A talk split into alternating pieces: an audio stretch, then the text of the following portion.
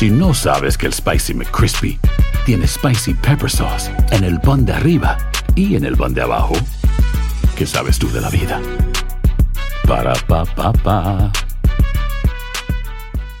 Boost Mobile tiene una gran oferta para que aproveches tu reembolso de impuestos al máximo y te mantengas conectado. Al cambiarte a Boost, recibe un 50% de descuento en tu primer mes de datos ilimitados. O, con un plan ilimitado de 40 dólares, llévate un Samsung Galaxy A15 5G por $39.99. Obtén los mejores teléfonos en las redes 5G más grandes del país. Con Boost Mobile, cambiarse es fácil. Solo visita boostmobile.com. Boost Mobile, sin miedo al éxito. Para clientes nuevos y solamente en línea, requiere AroPay. 50% de descuento en el primer mes requiere un plan de 25 dólares al mes. Aplican otras restricciones. Visita boostmobile.com para detalles.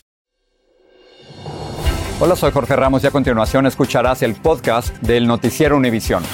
Bienvenidos, soy Ilia Calderón y estas son las historias más importantes del día. Hoy es el miércoles 16 de marzo y estas son las principales noticias. El presidente Zelensky hizo una dramática apelación ante el Congreso y al gobierno de los Estados Unidos para que envíen más ayuda militar a Ucrania dirigiéndose directamente al presidente Biden. Being the leader of the world means to be the leader of peace. Biden respondió anunciando el envío de otros 800 millones de dólares en ayuda militar a los combatientes ucranianos y calificó a Putin de criminal de guerra. En Ucrania, los rusos bombardearon edificios de viviendas, un teatro y hasta una fila de civiles que buscaban comida. Por lo menos 10 murieron. Sicarios mataron a Armando Linares en Michoacán, el octavo periodista al que asesinan en México. En lo que va de este año, tenemos reacciones. Y la Reserva Federal aumentó la tasa de interés un cuarto del 1% para tratar de frenar la inflación. Expertos nos dirán cómo esta medida afectará los bolsillos de millones de personas. Este es Noticiero Univisión con Jorge Ramos e Ilia Calderón. Buenas tardes. Comenzamos con el histórico discurso que el presidente de Ucrania, Volodymyr Zelensky, pronunció ante el Congreso de los Estados Unidos. Efectivamente, con emotivas palabras, Zelensky agradeció la ayuda humanitaria y militar a su país invadido por Rusia, pero enfatizó que Washington debe hacer más para asistir a los ucranianos en esta lucha por la supervivencia. Y citando palabras del doctor Martin Luther King, dijo que tiene un sueño, una necesidad, y es que los aliados democráticos protejan los cielos de Ucrania. La Duceda tiene sus palabras y la respuesta del presidente Biden. En un dramático discurso virtual ante el Congreso y con ovaciones de pie de republicanos y demócratas, el presidente de Ucrania, Vladimir Zelensky, suplicó por más ayuda militar de Estados Unidos. Yo tengo una necesidad, necesito proteger nuestros cielos. Zelensky pidió el cierre del espacio aéreo ucraniano y recordó momentos traumáticos para los estadounidenses como el ataque a Pearl Harbor y los atentados terroristas del 11 de septiembre. Nuestro país eh, está pasando por lo mismo todos los días en estos momentos. en este mismísimo momento, todas las noches, durante tres semanas. Luego mostró un video muy gráfico. En él se veía niños felices jugando pacíficamente antes de la invasión rusa. Luego mostró niños llorando, cuerpos esparcidos, tumbas improvisadas, ciudades enteras destruidas a causa de misiles rusos en zonas residenciales. Esta congresista lloró al verlo. Es una cosa tan horrible. Este, este Putin es el video concluyó con el mensaje Cierra el cielo de Ucrania, a lo que Biden se opone por temor a escalar el conflicto a una tercera guerra mundial. Y eso obviamente requiere que uno derriba aviones. Pero el mensaje de Zelensky no logró que muchos legisladores cambiaran su postura sobre el tema. Yo estoy con el presidente. Los republicanos también reaccionaron. El video me hizo recordar a la Alemania nazi. El líder republicano de la Cámara Baja dio a entender que los mismos ucranianos deberían de cerrar ellos mismos su cielo. Zelensky, como otra solución, pidió más armas para contrarrestar los bombardeos rusos. Al final del discurso, Zelensky se dirigió directamente a Biden.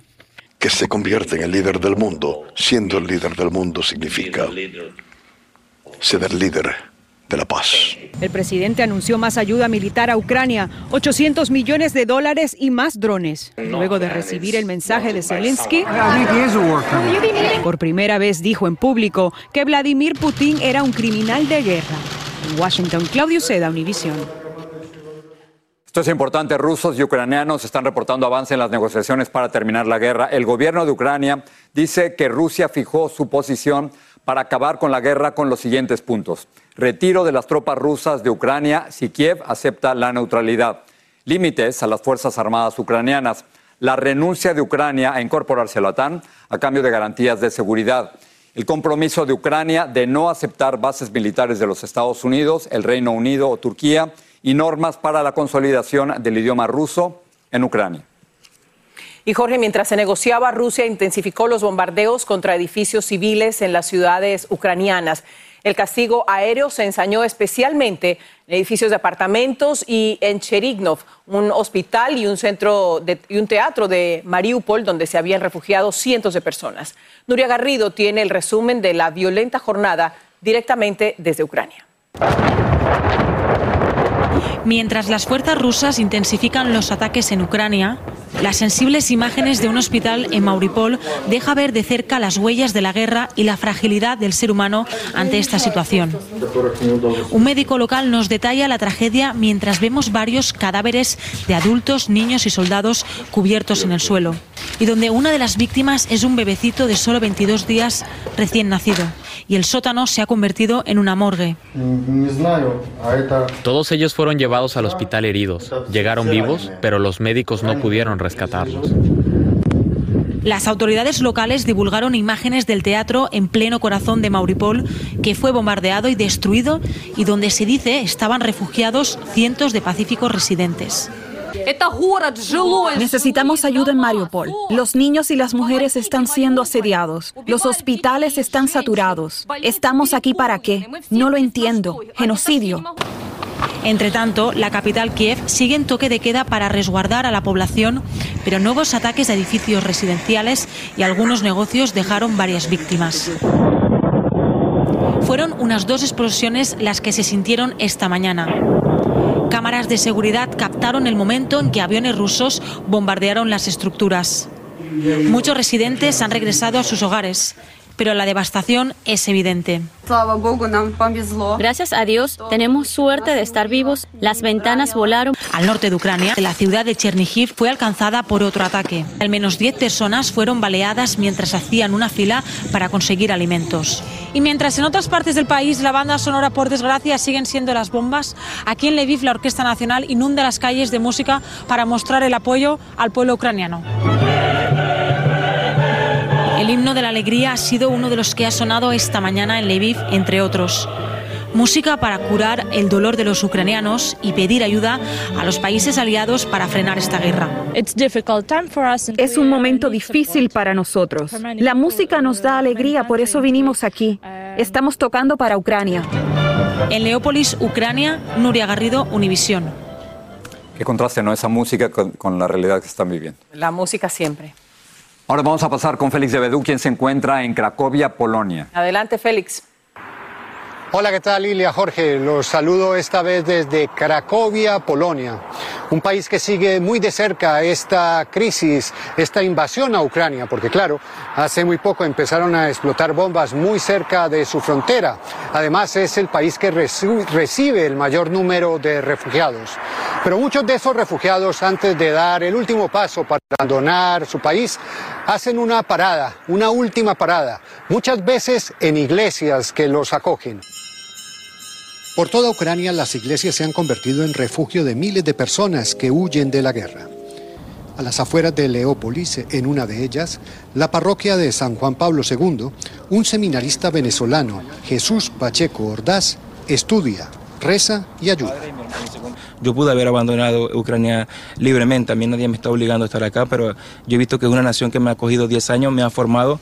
Desde que comenzó la invasión, cerca de 2.000 personas han hecho aquí una parada en el camino. Llegan físicamente agotadas y mentalmente destruidas por los recuerdos. After one or two days or three days travel, they are physically and psychically destroyed, and they need some place of, of rest. And we try to do it. I was in Kiev, I live in Kiev, but when I live near near a tower, near TV tower, and when this tower was destroyed, I escaped. It isn't who fight army and army, but here is fight army and civil. En este lugar no solo se da comida y albergue, lo que se busca es tratar de comenzar a sanar las heridas en el alma, especialmente las de los más pequeños. Oleana, madre de seis hijos, tres de ellos trillizos, inventa para ellos un mundo paralelo. Мы их не стращали, ничего, просто надо поехать. Конечно, просятся домой. Есть садик любимый, куда они хотели бы ходить. Вот недавно вспоминали. Есть школа, которую еще надо посещать. Ну, En esta parroquia, madres como ella encuentran en un ruidoso Bob Esponja y en unas admirables profesoras una gran, pero gran ayuda. For the start, they are all all children. They close. After, when we speak, we draw, we sing. They uh, they become open. Por su parte, José Jesús encuentra en la fe la fuerza para escuchar y ayudar. Yo no sé qué pase conmigo, si seré sacerdote o no, pero pienso que Dios me ha puesto en este momento para, para servir a estas personas. Como dice José Jesús, una de las cosas más importantes en este momento es saber escuchar, saber entender las palabras de esas personas que lo abandonan todo. Eso es de gran ayuda. Regreso con ustedes, eh, Jorge Ilga. Feliz, gracias por ese reportaje. Mientras tanto, Estados Unidos continúa desplegando soldados en Europa para reforzar las tropas aliadas de la OTAN en la región. Muchos de ellos son padres jóvenes que van por primera vez a una misión en tiempos de guerra. Por eso les impacta de manera especial dejar a sus hijos pequeños. Este es el caso de una soldado hispana que le contó a Vilma Tarazona sobre el difícil sacrificio de una madre para defender su país. Estos son los mejores momentos del día para Marbella Romero, cuando se entrega a su pequeño hijo Kevin de dos años de edad. Durante el día viste uniforme militar en sus entrenamientos en la base de Fort Stewart en Georgia. Allí es la sargento Romero. Le dijeron que debido a la invasión de Rusia a Ucrania, debía alistarse para ir a Europa en apoyo a las fuerzas de la OTAN. Oh no, ¿qué voy a hacer con mi hijo?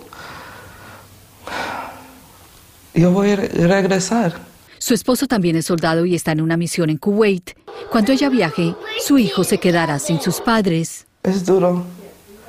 Um, no, tengo miedo que él no, él no va a saber a mí, no más. o- Rosa Cardona es la madre de la sargento Romero y será el único soporte del pequeño Kevin. Le da miedo que su hija quede atrapada en la mitad de una guerra. Nadie quiere que entiende que, que venga un hijo así, mm, entiende, muerto y, y yo allí. En el mundo de Kevin no hay guerras. Si a ti te llegara a pasar algo que quisieras para Kevin, Yo quiero que él no sepa que lo quiero mucho y él está bien. Él va a estar bien. y que todo este sacrificio es por él, Oh, yeah.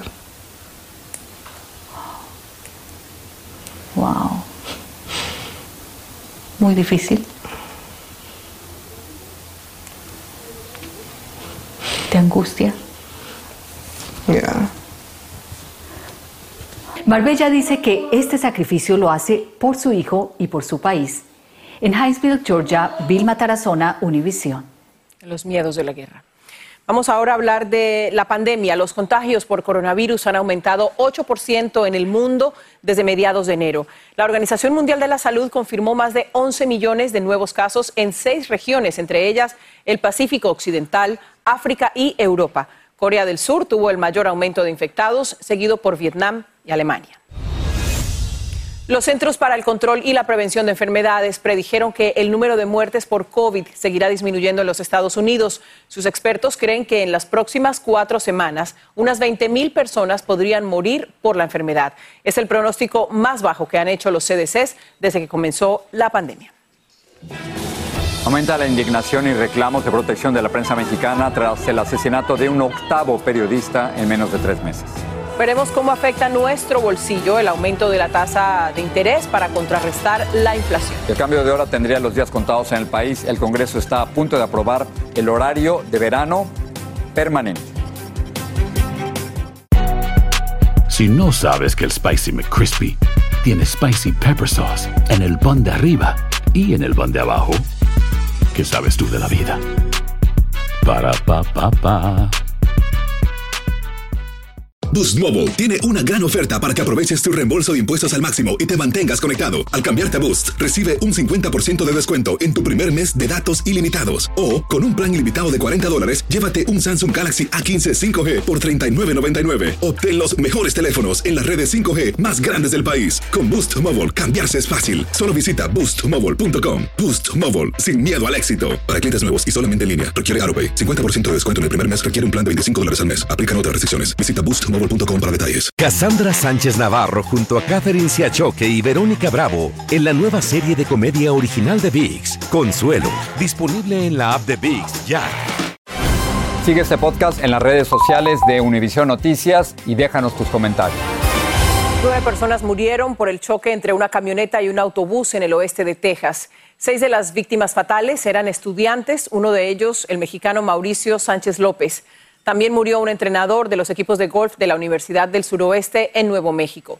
La policía dice que la camioneta cruzó hacia el centro de la autopista y se estrelló contra el vehículo en el que viajaban los estudiantes. En México continúa la ola de asesinatos de periodistas delante de sus hijos.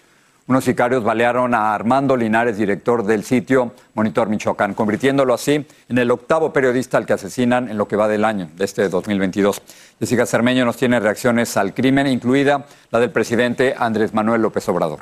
¡Gobierno pacifista! ¡No mata periodistas! Los gritos de protesta de los periodistas inundaron esta mañana las calles de la capital de Michoacán, Morelia, en México es la indignación por el asesinato de otro comunicador, Armando Linares, director del sitio Monitor Michoacán, quien ya estaba amenazado y hasta alzó la voz el 31 de enero, cuando fue asesinado otro colega de su medio, Roberto Toledo. Exhibir corrupciones de gobiernos corruptos, de funcionarios y de políticos corruptos, el día de hoy nos llevó a la muerte de uno de nuestros compañeros.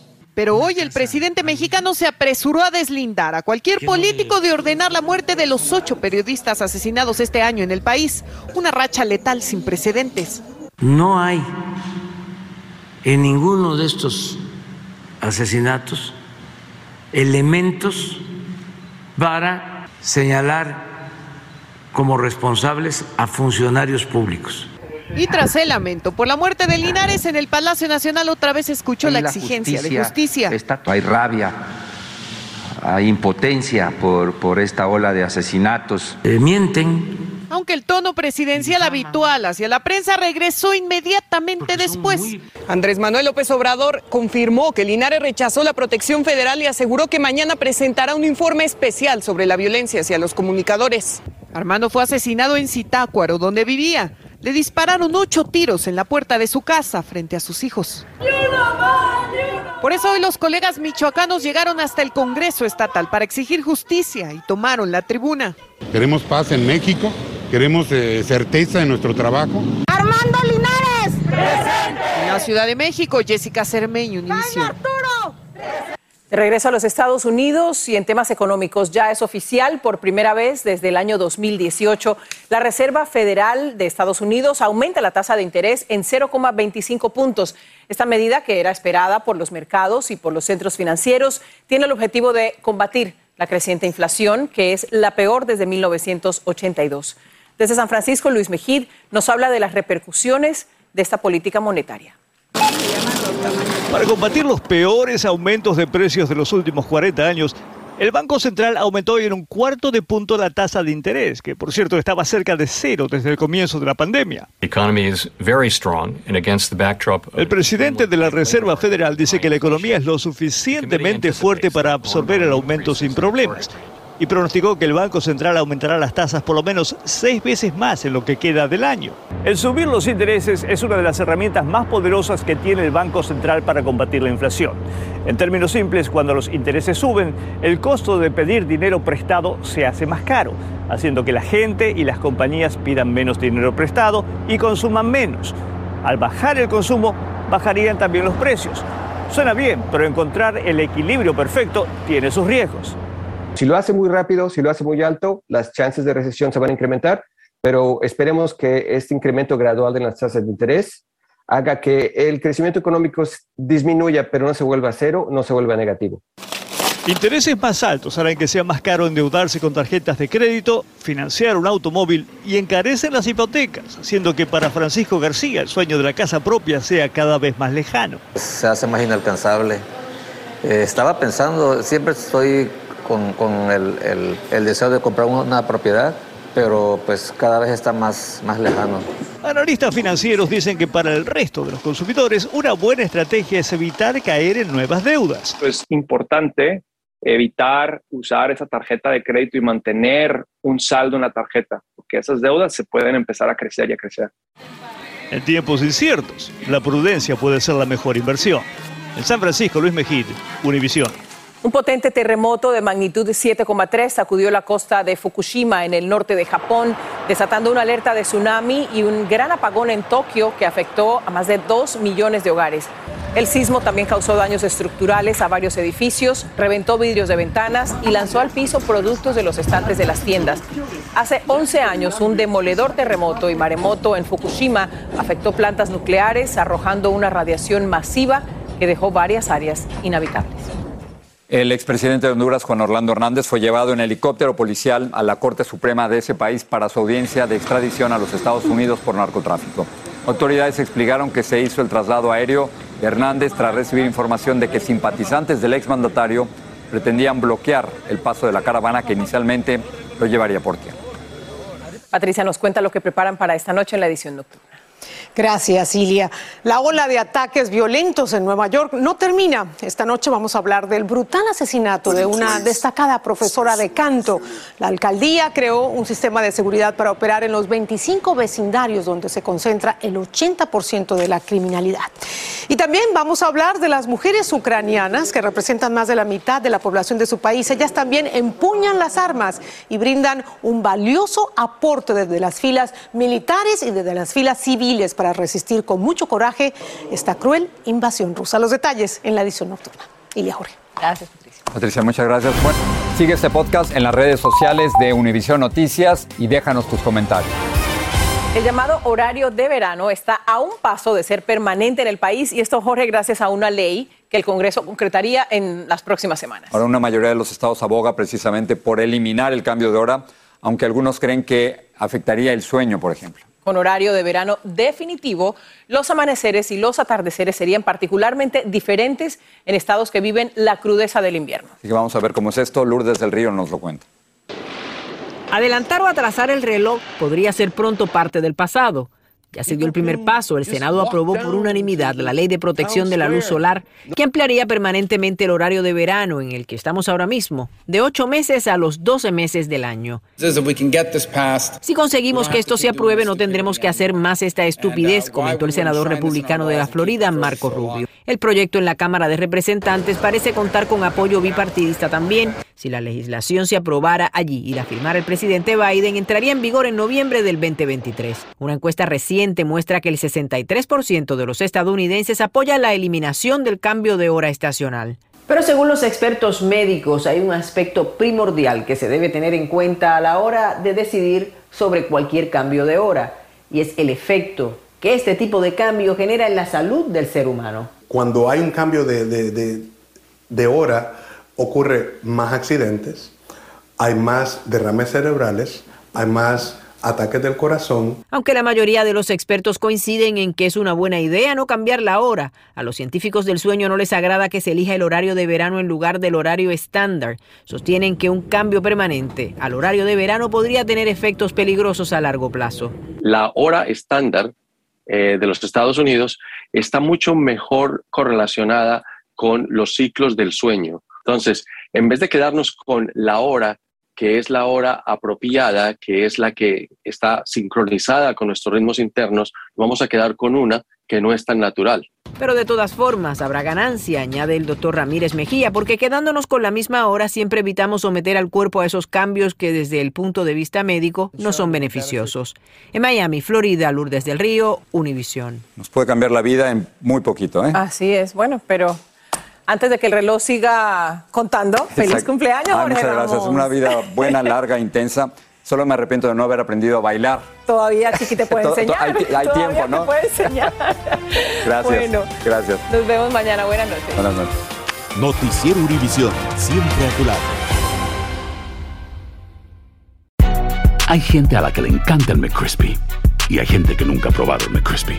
Pero todavía no conocemos a nadie que lo haya probado y no le guste. Para pa pa pa. Boost Mobile tiene una gran oferta para que aproveches tu reembolso de impuestos al máximo y te mantengas conectado. Al cambiarte a Boost, recibe un 50% de descuento en tu primer mes de datos ilimitados. O, con un plan ilimitado de 40 dólares, llévate un Samsung Galaxy A15 5G por $39.99. Obtén los mejores teléfonos en las redes 5G más grandes del país. Con Boost Mobile, cambiarse es fácil. Solo visita boostmobile.com. Boost Mobile, sin miedo al éxito. Para clientes nuevos y solamente en línea, requiere AroPay. 50% de descuento en el primer mes requiere un plan de 25 dólares al mes. Aplican otras restricciones. Visita boostmobile.com para detalles.